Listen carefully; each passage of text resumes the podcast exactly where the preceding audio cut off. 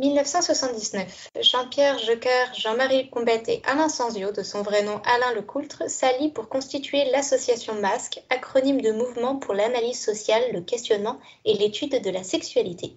Donnant d'abord son nom à une revue consacrée aux expressions culturelles des lesbiennes et gays, l'association élargit ses modes d'expression à partir de 1981 avec la création de la maison d'édition Persona, toute première structure éditoriale en France se revendiquant de l'homosexualité. Cette dernière permet notamment la publication de l'ouvrage Puccino Visconti cinéaste d'Alain Sanzio et Louis Tiner, qui obtient le prix du meilleur livre de cinéma en 1984. Mais l'association fait aussi face à quelques difficultés, classiques dira-t-on de la sphère éditoriale.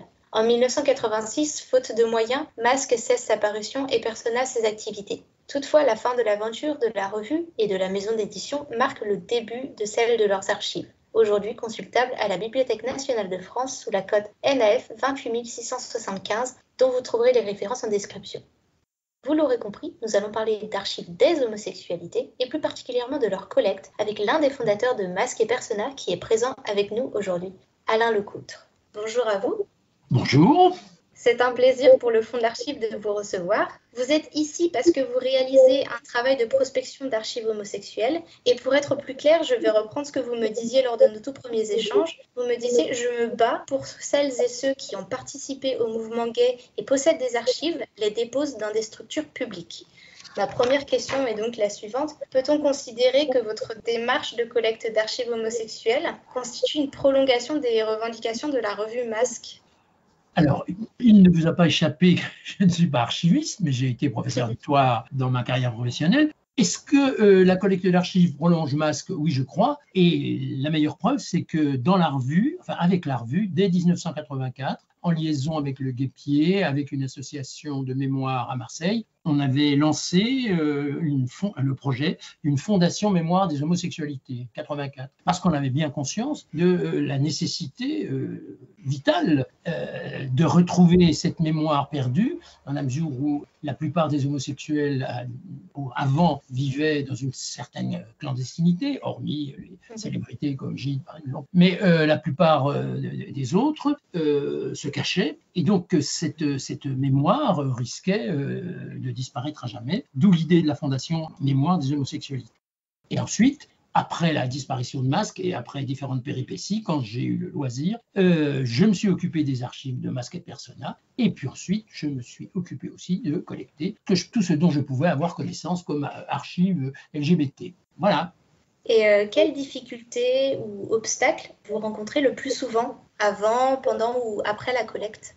Alors, on va distinguer deux problèmes, avant, euh, même trois, avant, pendant, après. Avant, premier problème évident, c'est de savoir que ces archives existent et ensuite de les localiser. Ça, c'est pas enfin, il y a une part de hasard, hein, mais c'est pas là le plus difficile. Le plus difficile, c'est de convaincre les détenteurs de ces archives d'accepter de les déposer, de les déposer euh, dans des institutions publiques, c'est ce que je défends, mais ça peut être ailleurs. Mais il y a un attachement sentimental à ce qui est toute une partie de la vie des personnes et elles ont beaucoup de mal euh, à s'en séparer. Alors, j'ai des exemples très très précis pour illustrer mon propos. Je pense à un fonds d'archives extrêmement riche je peux même signaler qu'il est à Marseille, et donc les connaisseurs sauront de qui il s'agit. Et visiblement, euh, parce que je lui ai posé plusieurs fois la question, son créateur euh, ne souhaite pas s'en dessaisir. Cela étant, euh, le connaissant, je pense qu'il a pris ses dispositions.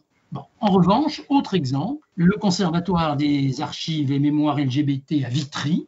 Là encore, un fonds extrêmement riche, un pavillon, un pavillon de banlieue entier, rempli d'archives du sol au plafond, au point qu'on a beaucoup de mal à circuler à l'intérieur. Je le sais puisque euh, avec Catherine Méraud des Archives nationales, nous sommes, euh, allés euh, rencontrer cette personne qui nous a fait visiter donc son pavillon et qui, lui, alors a une condition pour donner ses archives, c'est qu'il veut bien les donner, mais à un centre de documentation LGBT à Paris, financé sur les fonds publics. Alors évidemment, ça fait 20 ans que ça dure et pour l'instant, euh, on en est toujours là.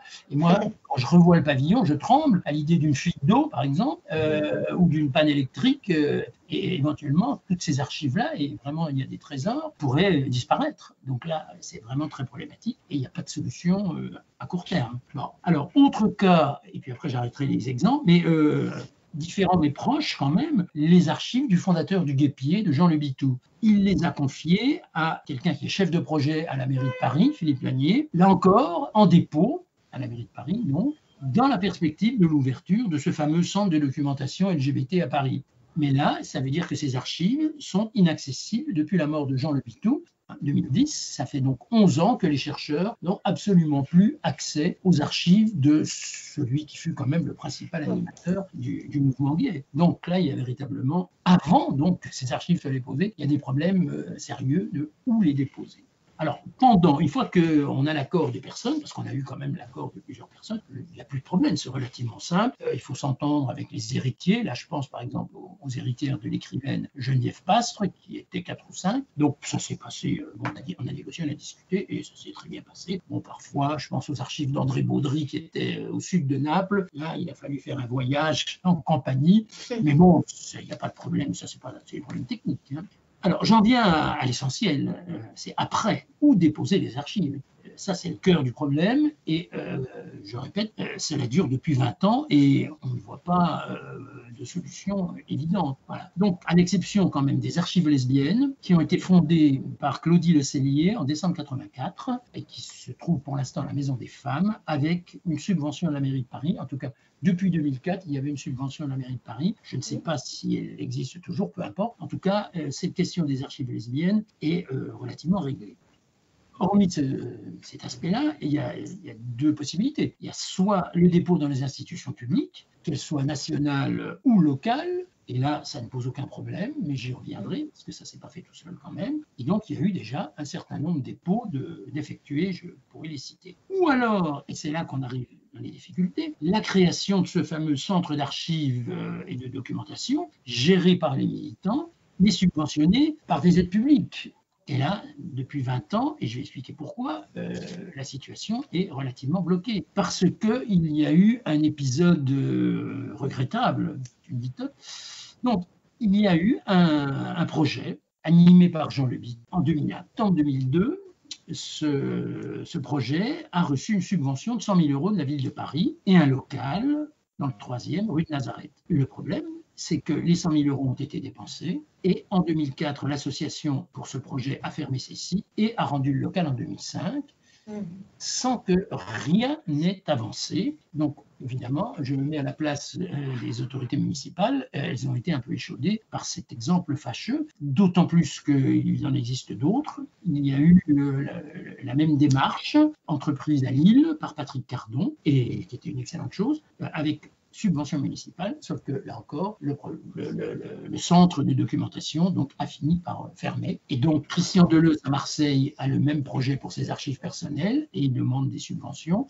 Donc pour l'instant, les autorités euh, politiques, qu'elles soient euh, locales, enfin qu'elles soient municipales ou nationales, sont euh, frileuses sur cette question. Alors, en revanche, la bonne nouvelle, c'est que les dépôts dans les, institutions publiques euh, se sont multipliés. Premier cas est très ancien, hein, c'est le fonds Michel Chomara à Lyon, qui remonte à 1992, où Michel Chomara a donné toutes ces archives, elles étaient nombreuses, à la Bibliothèque municipale de Lyon, et elles sont consultables. Euh, à Dijon, les archives du groupe local qui s'appelait Diane et Adrien ont été déposées euh, également à la bibliothèque municipale. Et à Bordeaux, euh, les archives du GLH de Bordeaux ont, été disposées et ont été déposées pardon, euh, à la bibliothèque municipale et sont accessibles. Voilà. Alors, pour terminer sur ces, aspects qui paraissent techniques, mais je, je crois personnellement que c'est une erreur de lier dépôt d'archives et centre de documentation. Parce que, euh, bon, c'est le modèle américain, je sais bien, mais aux États-Unis, il y a un mécénat privé qui est extrêmement répandu, ce qui malheureusement n'est pas le cas en France. Et donc,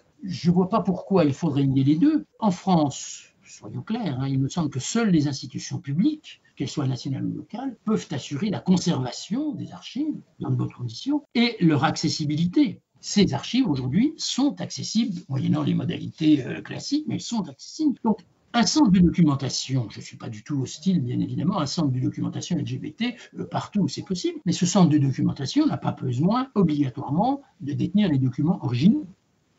En 2017, pour l'exposition faite par Philippe Artière et Clive Thompson sur les journaux intimes des homosexuels à la fin du 19e. Et en juin 2017 a eu lieu cette expo dans le local de la mairie du 4e arrondissement à Paris. Et ça s'est très bien, ça s'est très bien passé. Donc je crois qu'il faut, comment dirais-je, séparer le dépôt des archives et leur conservation dans des conditions normales, enfin dans des conditions euh, correctes, et la création de centres de documentation. Bon, parfois c'est une position personnelle. Euh, je ne représente pas le mouvement homosexuel en l'occurrence. Donc voilà ma réponse à votre question. Je suis désolé, elle était un petit peu longue. Mais non, non, on est dans le, dans le nœud du problème, hein, c'est clair. Oui, bien sûr. Vous travaillez en collaboration avec les archivistes ou davantage en autonomie et en amont de leur propre travail euh, une fois les archives données ou déposées?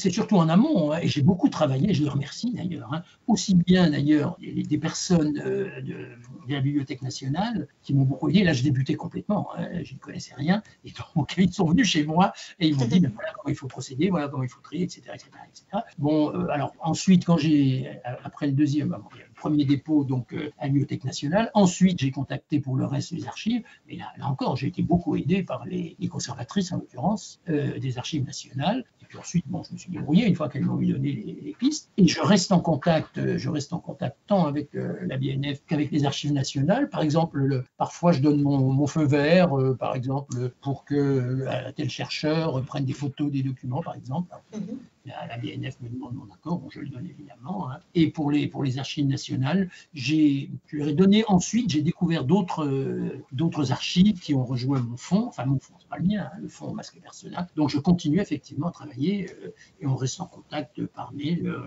régulièrement et j'en suis très heureux. Donc je continue à travailler avec les archivistes professionnels des institutions. D'accord. Est-ce que l'accessibilité des archives homosexuelles a évolué depuis les origines de votre démarche? Et si oui, comment? Euh, Oui, je crois qu'elle a énormément euh, évolué en disant euh, on a fait un pas de géant pour la raison elle est très simple, hein, c'est qu'il y a dix ans, attendez, oui, oui, il y a dix ans, je ne dis pas de bêtises, les institutions n'acceptaient pas les archives euh, LGBT. je ne parle pas évidemment hein, de, célébrités, euh, bien sûr, mais pour, les, organisations, par exemple pour les, groupes militants, pour les GNH, il n'était pas question. les archives nationales, leur vocation, c'est de, recueillir les archives publiques, les archives des ministères, les archives des organismes publics, mais pas des groupes militants ou des personnalités.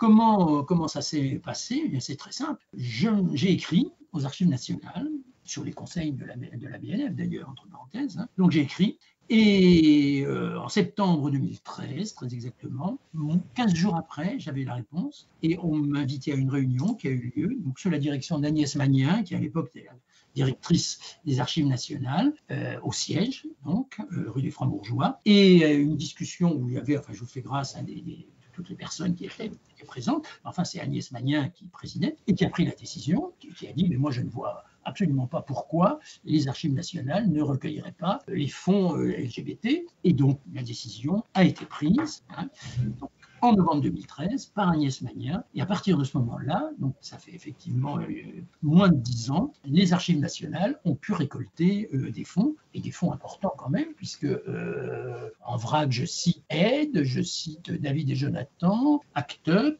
les archives de Geneviève Pastre, ça je m'en souviens parce que c'est moi qui m'en suis occupé. Et donc, il n'y a plus, comment dirais-je, d'interdiction institutionnelle à accepter des fonds LGBT donc euh, c'est un énorme euh, pas en avant, euh, me semble-t-il. C'est le premier, décisif. Et le deuxième, c'est le vôtre. lorsque l'université d'Angers, donc sous l'impulsion de, Bénédicte Graille, a décidé de recenser ces archives LGBT. Alors il y avait eu une tentative auparavant, de fait par Régis Revenin, dans les années 2010. Et puis Régis Revenin, euh, il maître de conf à, Paris Descartes, et il a eu d'autres priorités professionnelles et familiales d'ailleurs. Et donc il a abandonné sa recherche. Et depuis, euh, depuis euh, il y avait des fonds, mais personne ne, le savait en gros. Enfin, les savaient. Mais... Et donc je me mets à la place des, professeurs d'université. Lorsque il ou elle voulait suggérer tel ou tel thème d'étude à leurs étudiants, ils n'avaient aucune idée de ce qui était accessible à leurs étudiants. Donc, euh, c'est sûr que ça bloquait totalement la recherche universitaire. Donc, grâce à ce recensement euh, des dépôts d'archives LGBT, qui a été commencé donc, euh, par ce groupe d'étudiants en mai 2021, la situation a radicalement évolué. Et là, je suis très optimiste, et j'en suis très heureux d'ailleurs. Je pense qu'on va voir les, mémoires, et pourquoi pas les thèses, se multiplier sur, sur les sujets LGBT. C'est quand même incroyable que sur, toute une série de, points essentiels, euh, il n'y a eu aucun euh, travail universitaire de mener. Alors sur, le guépier, on est coincé puisque là, les archives de Jean Le Bitou sont inaccessibles. Mais sur d'autres, aspects euh, du mouvement gay, il y a X sujets de, mémoire ou même de thèse qui sont possibles et qui seront facilités, par ce recensement des archives qui a été établi, entre autres par vous et vos amis. Ah, donc, je ne saurais que dire merci. eh bien, de rien. Euh, vous parliez du coup de, pas en avant et euh, de, ce projet du coup que nous avons mené, mais quelles euh, pratiques sont encore à améliorer aujourd'hui? Alors je parle côté archiviste, mais aussi côté militant, pour optimiser cette collecte, cette communication, mais aussi la valorisation des archives homosexuelles. Alors la priorité pour moi, euh, c'est de contacter les, acteurs et les actrices euh, du mouvement gay euh, qui sont encore vivants, parce que malheureusement le sida fait des ravages, comme vous le savez. donc, il faut les retrouver. Ça, bon, ça, ne doit pas être si compliqué que ça aujourd'hui, mais bon, il faut le faire. Ils sont vivants, bien évidemment. Et soyons clairs, hein, tous ces gens-là, aujourd'hui, ils ont plus de 70 ans. Hein, donc, on a 10 ans devant nous dire plus, hein, donc pour, euh, pour les retrouver et ensuite les convaincre euh, de bien vouloir déposer leurs archives. Voilà, donc ça, euh, ça je crois que c'est la priorité. Alors, il y, a eu un colloque international LGBT à Lausanne en octobre 2019. Bon, j'ai lancé cet appel. je ne crois pas qu'il y a eu beaucoup de résultats. bon, ce colloque n'a pas forcément. Il y a eu ensuite euh, la pandémie euh, en 2020-2021. Donc, mais je crois que la priorité, c'est, elle, est là, elle est de localiser les personnes qui ont encore des archives et de les convaincre de, les donner. Donc là, les groupes gays, ils ont, ils ont l'occasion d'agir. Et je vois qu'il y a une pétition qui vient d'être lancée en juin pour la création d'un centre d'archives en Ile-de-France financé par la mairie. Bon, tout ça, c'est très bien, mais euh, une pétition de plus, ça devrait faire au moins la dixième. Mais les groupes gays, euh, leurs membres, ils peuvent, euh, comment dirais-je, prendre leur téléphone et puis faire des recherches, ou leur, Internet plutôt, et faire des recherches pour localiser des gens qui sont encore en vie et qui sont susceptibles de léguer les documents qu'ils peuvent posséder. Ça, c'est, me semble-t-il, c'est ça, c'est cela la priorité. Je ne sais pas ce que vous en pensez, mais vous avez votre mot à dire.